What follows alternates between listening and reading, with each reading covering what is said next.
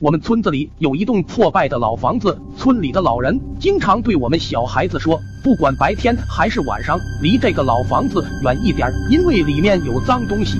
年幼的我们哪里知道什么是脏东西，我们还以为脏东西指的是杂草和垃圾。直到有一次，我们不小心跑了进去。那是阴历七月初的一个傍晚，虽然是夏天，但是那天出奇的凉快，凉风不断。我跟小伙伴们在街上跑着玩。当我们经过老房子的时候，只听见风吹的木门吱吱响，我们也没太在意，在那里用玩了一会。正当我们准备走的时候，门上的锁链突然断开了，木门被风吹开，可以看到院子里长满了杂草。正在我们好奇的时候，小聪远远的看到我们几个在这里玩，也跑了过来。看到老宅子开着门，小聪提议我们去里面玩捉迷藏，大家异口同声的答应了。进到院子里，我们才看清这个房子的庐山真面目。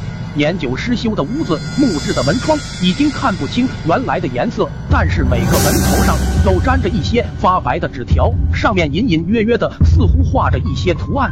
我们在这里玩起了捉迷藏，不一会太阳也下山了。小白依次把我们找了出来，唯独找不到小聪。眼看天黑了，我们喊道：“小聪，快出来吧，该回家了。”但是没有声音，我们挨个屋子找，也没有找到他。难不成是回家了？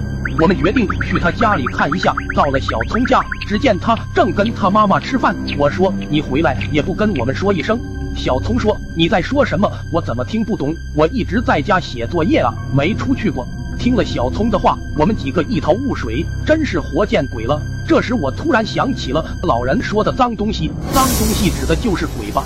听到我这么一说，小伙伴们瞬间吓坏了。难道难道下午那个人不是小聪？我们面面相觑。这时我发现小白怎么不见了？等我们来到街上，突然听到老房子里传来了小白的惨叫声。